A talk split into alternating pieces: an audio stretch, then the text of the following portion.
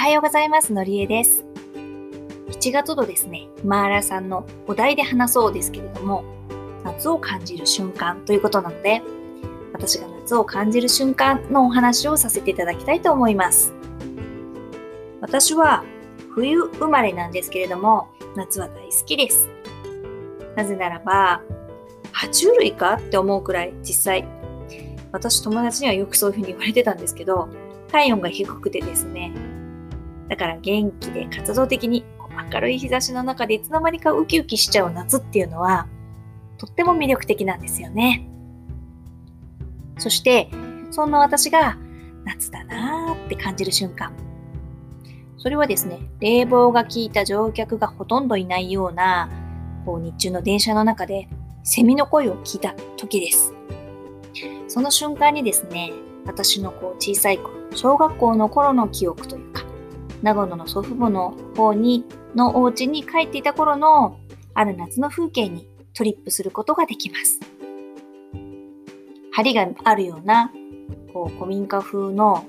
黒を基調にしているようなおばあちゃんの家の2階。その2階のすぐ隣の西側に面したお部屋は、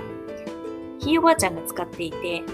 で通常は雨戸が閉まっていて薄暗くって、ちょっと陰気でなんかこう出るんじゃないの？ぐらいの雰囲気があるようなお部屋があります。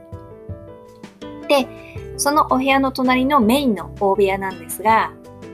その通りから家の玄関につながる小道をその開放されたその部屋の窓から一望することができるようになっています。そして、この窓べりなんですけれども、ゆったり座ることができて、目の前に大きな樹木があるんですけれども、その樹木のこうそばでですね、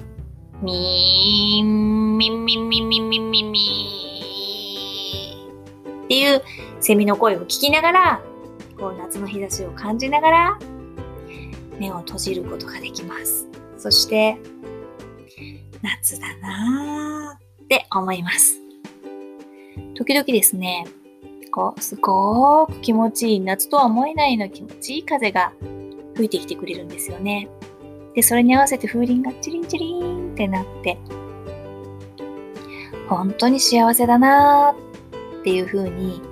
こう満腹になった午後一の幸せな時間、空間をこう思い起こすことができます。今なんですが、このうちに戻ることはできません。勇気がまだちっちゃい頃、赤ちゃんの頃に取り壊ししてしまいました。の祖父母のうちもそうなんですが、今感じられる夏っていうのは、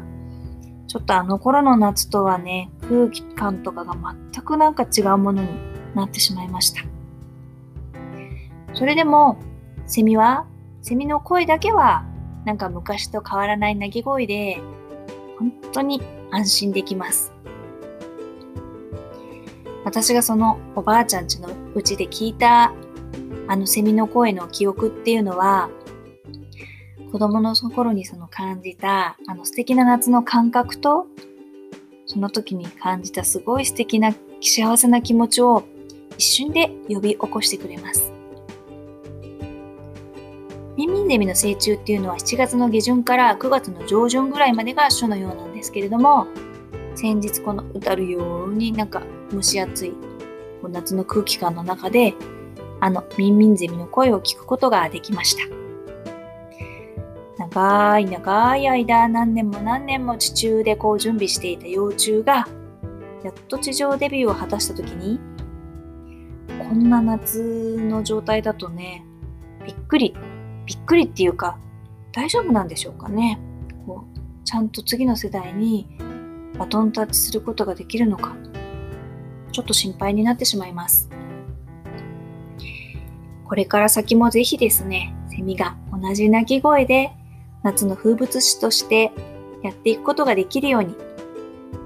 そして私と同じように勇気もこのセミの声を聞いて、この声と一緒に素敵な夏の記憶が残るように、うん、そんなことを感じながら夏を感じる瞬間のお話をさせていただきました。最後まで聞いていただいてありがとうございました。のりえでした。